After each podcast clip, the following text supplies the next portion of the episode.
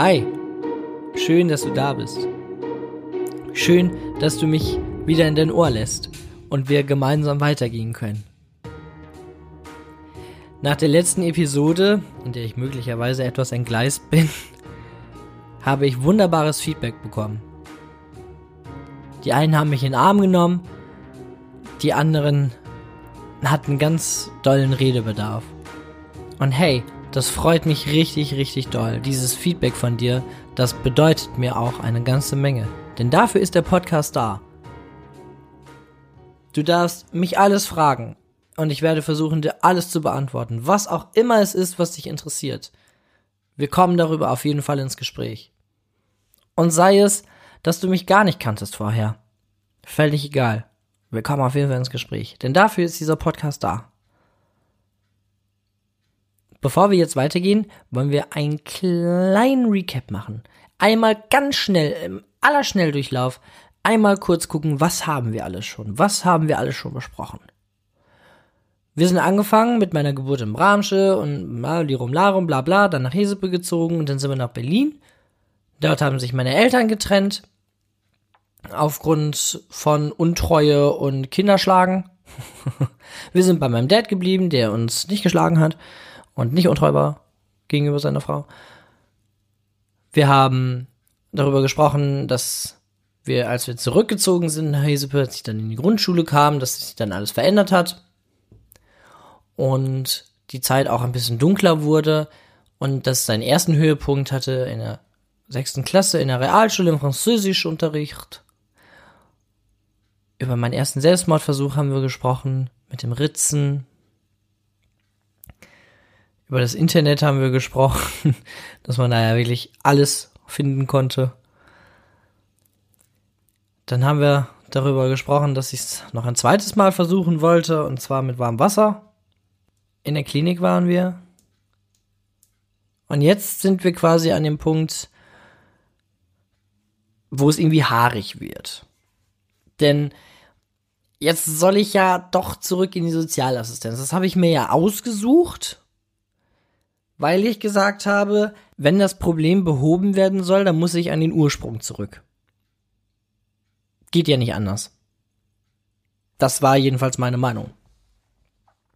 Das hat die Dame, die dort für mich zuständig war, da bei dieser Maßnahme auch gut geheißen, hat gesagt, ja, pff, dann los. Wir haben eine Bewerbung geschrieben, also für verschiedene Schulen, und zwar, pff, ich glaube, für drei oder vier Schulen in Osnabrück.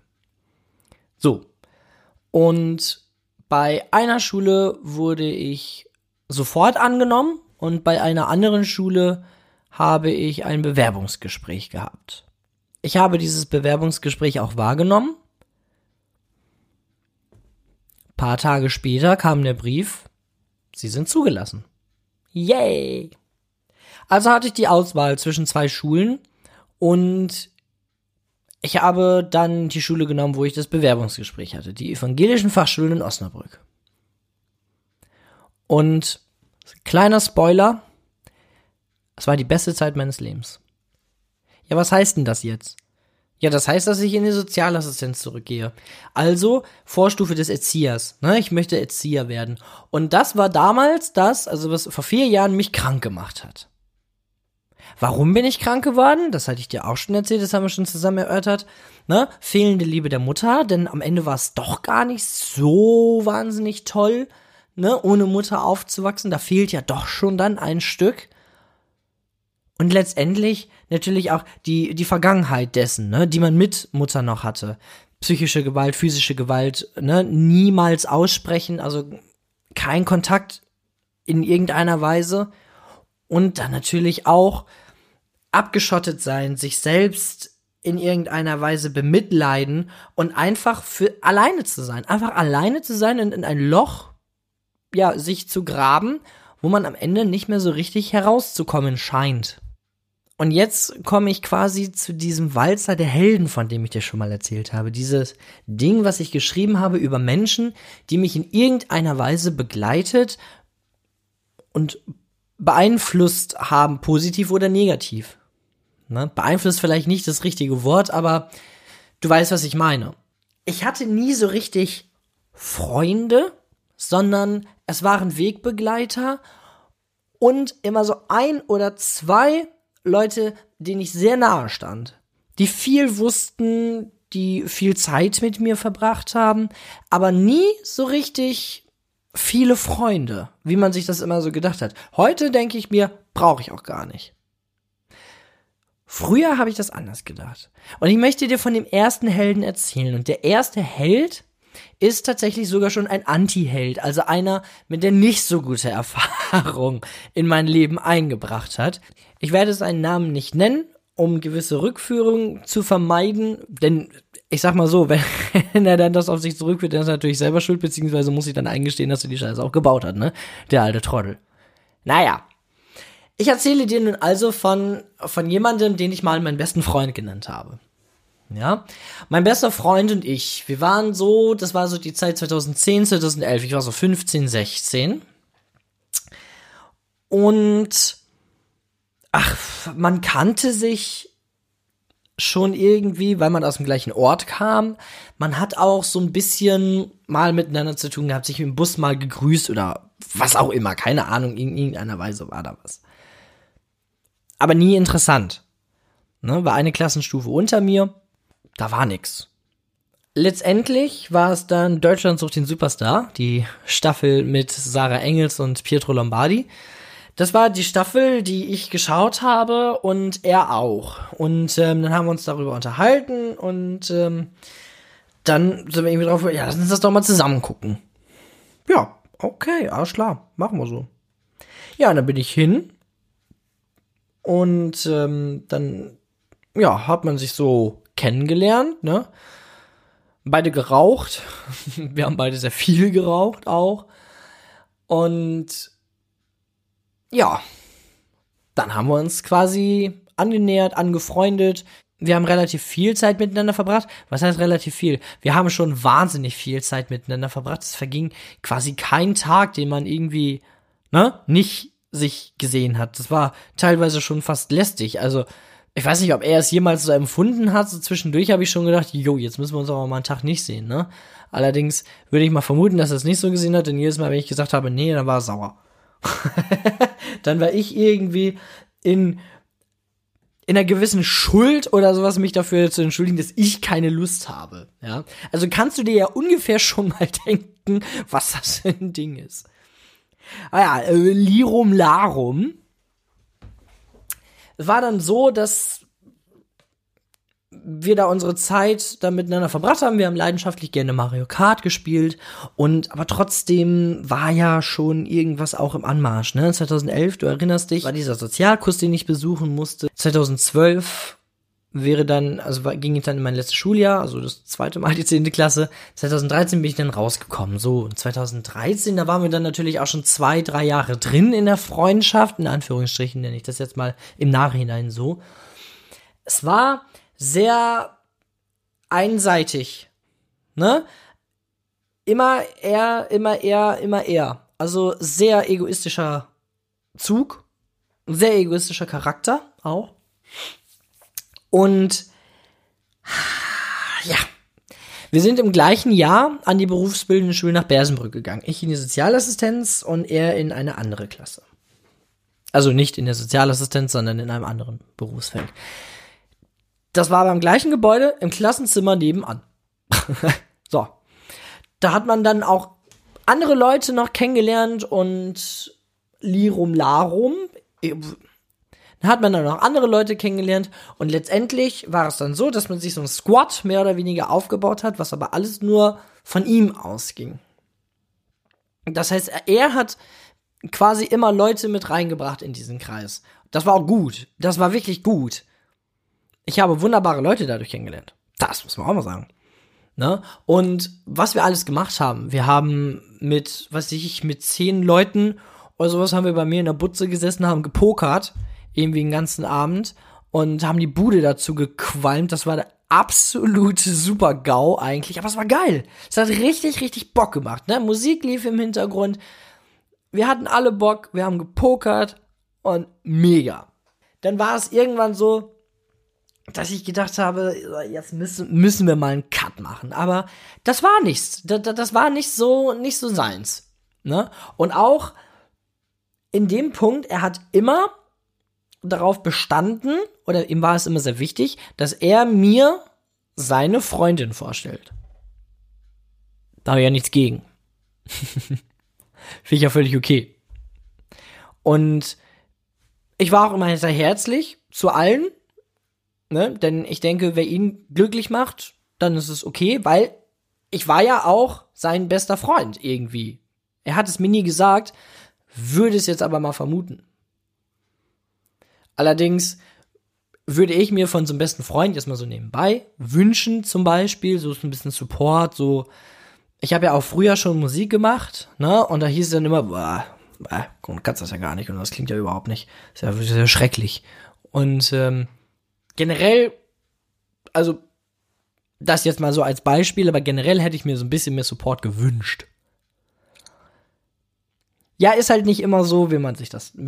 Er ist halt nicht immer so, wie man das haben möchte.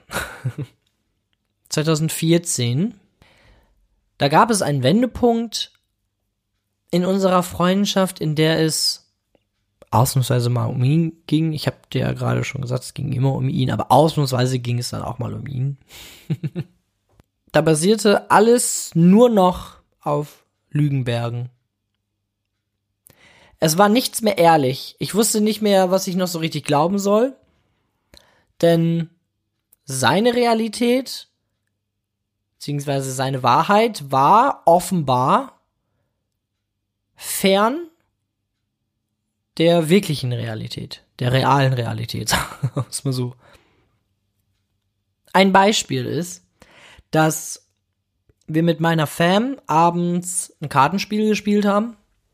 Und ursprünglich war geplant, dass eine Freundin von ihm mit ihrer Freundin irgendwie, dass die vorbeikommen oder so. Bei mir war immer Meeting Point. Ne? War ja auch nicht schlimm, war ja völlig okay. Wir haben gespielt und dann hat er irgendwie gesagt, ja, lohnt sich das denn noch, dass sie kommen? Wir haben gesagt, nö, auch kommen. Dann hat er ähm, geschrieben, dass die halt nicht mehr kommen. Ja, war dann auch alles okay und Lirum Larum. Stunde später klingelt es an der Tür. und dann standen die besagte Freundin mit ihrer Freundin vor der Tür. Ja. Am Ende kam raus, er hat zu denen irgendwie gesagt, ja, wartet mal ähm, noch ein bisschen und kommt dann und dann damit das so aussieht, als wenn ihr von nichts wüsstet. Ah, ja, vielen Dank. Nett auch. Das war so die Spitze des Eisbergs. Der Rest des Eisbergs ist, kennst du das, wenn du jemanden bei dir hast, der dich komplett für sich haben muss? Das ist ein ganz schön beschissenes Gefühl. So, und das, da bin ich auch irgendwann drauf gekommen. Das hat ihm ja nicht gepasst.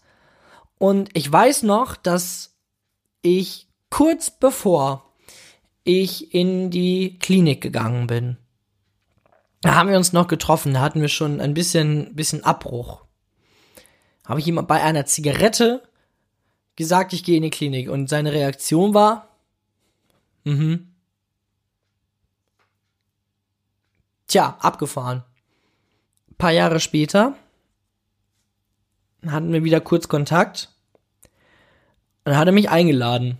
Auslandsreise ich glaube, vier Tage oder so, vier, fünf Tage. Ich glaube doch, vier Tage. Ja, bin ich mit. Würde ich nie wieder machen. Das Land war absolute Scheiße. also das, was ich vom Land gesehen habe. Also Leute, Prag kann ich nicht empfehlen. Tschechien kann ich so nie empfehlen. Danach herrschte wieder Funkstille. Und dann hätte ich es ja nicht für möglich gehalten, dass ich mich nochmal mit ihm auseinandersetzen muss irgendwie hatten wir wieder Kontakt miteinander. Und das sollte wohl auch wieder länger halten, denn er hatte irgendwie ein romantisches Interesse an jemanden, die ich auch kannte. Und irgendwie haben die beiden den Bogen dann zu mir gespannt und ich bin dann da irgendwie so mit reingerutscht.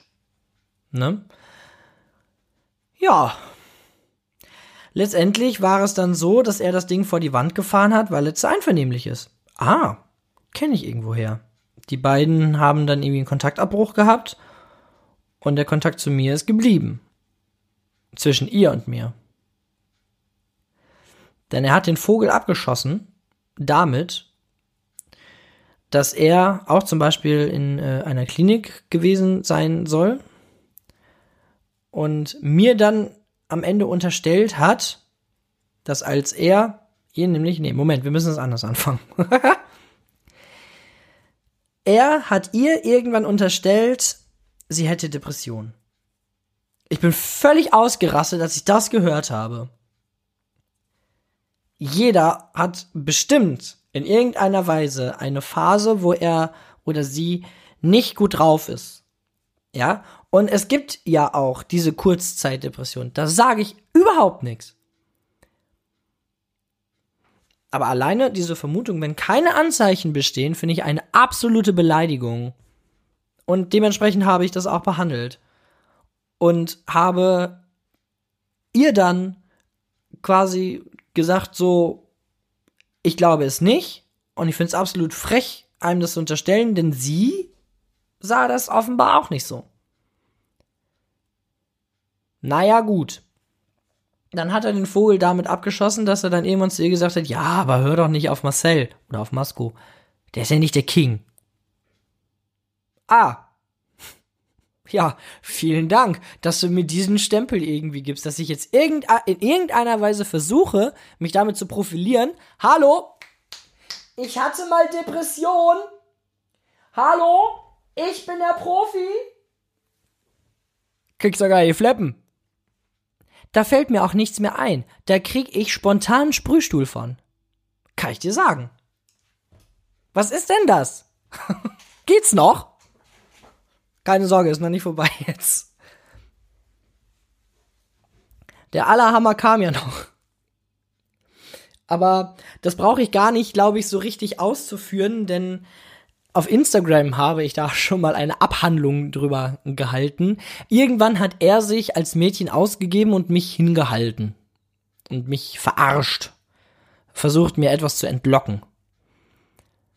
Tja, das Einzige, was er heute noch von mir entlockt, sind diese letzten Worte und ein Mittelfinger mit den Worten, ich scheiße auf dich und ganz im Ernst, ich wünsche dir nichts mehr Gutes.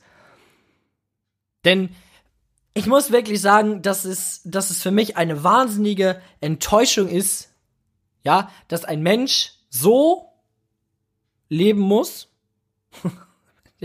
beziehungsweise dass ein Mensch so lebt. Auf der anderen Seite bete ich natürlich auch in irgendeiner Weise für seine er Erlösung oder was auch immer. Das finde ich schon, das finde ich schon hart. Wenn man zu solchen Mitteln greifen muss, um an einen Menschen dran zu kommen, das finde ich schon hart. Und es hat mir übrigens auch meine Freizeit versaut, du Arschloch. Kannst mich mal. Das war eine Zeit, die war sehr turbulent. Und wir reden hier von einer Zeitspanne, die sich so von 2011 bis, ich glaube, letztlich 2019 hingezogen hat. Also acht Jahre. Ne? Und das war jetzt sehr oberflächlich, aber ich glaube, weiter brauchen wir diesen, diesen Kerl, diesen, diesen Anti-Hero auch nicht beschreiben. Das war etwas. das war wirklich etwas. Ich kann das gar nicht so richtig beschreiben, aber es war etwas. Und um jetzt einmal die Gedanken komplett zu wenden und uns auf eine andere Heldin einzustellen, aber die bösen Gedanken von dem Arschloch von gerade ein bisschen wegspülen, zeige ich dir einmal das Lied The Walls of the Heroes, was ich geschrieben habe in Anlehnung an diese Heroes. Das habe ich an einer Kirchenorgel geschrieben, das Lied, und ich finde es einfach wunder wunderschön. Es ist ein schöner Walzer, wie ich finde.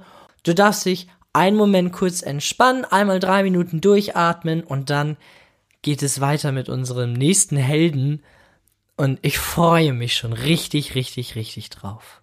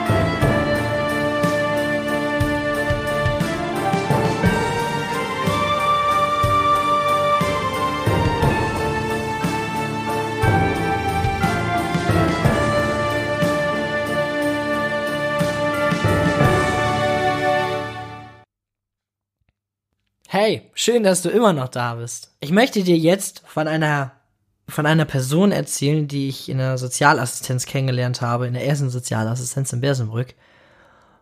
Und ohne diese Person würden wir beide heute gar nicht hier zusammenkommen.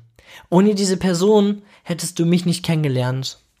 Und zwar reden wir von Johanna. Johanna saß dort mit dem Nirvana-T-Shirt und ist mir sofort aufgefallen.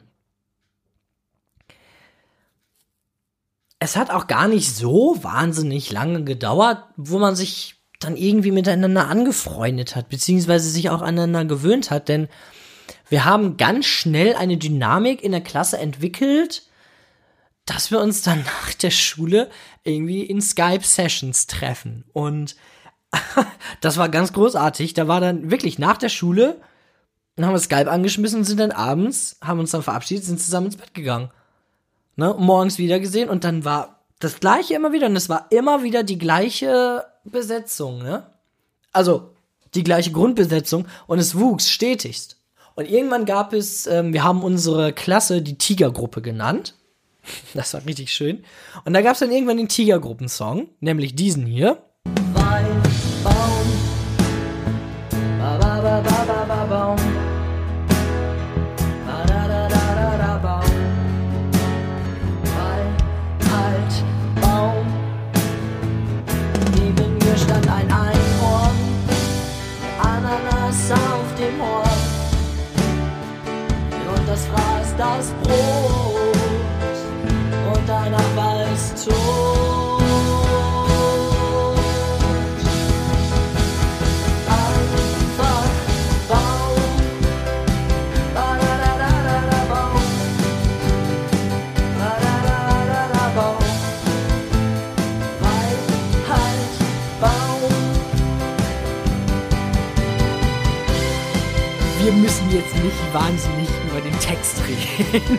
Den Text haben äh, meine Klassenkameraden geschrieben. Ich habe den dann letztendlich in Form gebracht und ich habe die Melodie halt einfach nur beigesteuert und die haben den, das, den Rest gemacht. Da richtig, richtig Bock gemacht. Und das war auch so eine Sache, ich glaube, das haben wir in ein paar Stunden, hört man auch. Es war kein großes Ding. Zurück zu Johanna. Johanna hat ganz, ganz viele gute Eigenschaften an sich, die ich sehr, sehr schätze. Also, wir stellen erstmal als allererstes fest, sieht erstmal gut aus. so. Von innen. Noch viel schöner. Ein wunderbarer Charakter, der offen ist, der aber straight ist. Letztendlich, mit der Frau könntest du Pferde stehlen gehen. Sie sagt dir dann aber auch, wenn sie es nicht gut findet. Wenn du das Pferd gestohlen hast, dann kannst du aber auch erstmal eine Abhandlung holen von, also warum das falsch war. Am Ende wird sie dir trotzdem noch ein Alibi geben. So. Das ist probably in a nutshell. Wir haben viel Zeit miteinander verbracht in der Schule, wir haben viel miteinander geschrieben, wir haben viele Selfies miteinander gemacht. Ja. Johanna war eine Freundin. Johanna ist immer noch eine Freundin. Egal wie viel man schreibt, egal wie oft man sich sieht, kommt man zu dem zurück, ist die Dynamik von meiner Seite aus immer noch die gleiche. Und ich würde vermuten, dass es von ihrer Seite genauso ist. Es ist einfach großartig, zu jemandem zurückzukommen, dem man sich so verbunden gefühlt hat. Ne? Oder mal stärker als jetzt, sagen wir es mal so. Johanna und ich, wir haben ganz oft drüber gesprochen. Ich war mal bei ihr, hab sie mal besucht. Und dort sind wir in irgendein Café oder sowas oder in eine Bäckerei. Irgendwo waren wir und haben Kaffee und Kuchen gehabt. Und haben über alles gesprochen. Und da hat sie noch abends geschrieben, als Nachtrag der ganzen Konversation, Masko, ich bin stolz auf dich. Mit allem, was du so durchgemacht hast, du bist ganz schön stark. Das zu hören, hat mich ganz schön stolz gemacht. Kann ich dir ganz ehrlich sagen. Es war jetzt nicht so, dass die Leute das öfter zu mir gesagt haben. Denn, wie gesagt, ich war ja irgendwie auch immer auf mich alleine gestellt. Das war besonders und das bedeutet mir auch heute noch sehr, sehr viel. Sie hat mich oft zum Rauchen begleitet. Selber hat sie nicht geraucht. Sie stand halt immer daneben und hat sich beschwert, dass alle rauchen. Im Raucherbereich. Hm. Da kennen wir noch so einen Kollegen von. Der kommt aber in der nächsten Sozialassistenz, der essend bei den Rauchern stand und sich beschwert hat. Hallo, könnt ihr mal aufhören zu rauchen? Ich esse hier. ja, ist mein Humor. Finde ich, find ich richtig gut. Ich habe dir ja gerade gesagt, wir haben eine ganze Menge miteinander geschrieben, eine ganze Menge miteinander geskypt oder gesprochen generell. Und Johanna hat mich ermutigt. Johanna hat mich vor allem in der Zeit ermutigt, als ich quasi keinen Mut mehr gesehen habe.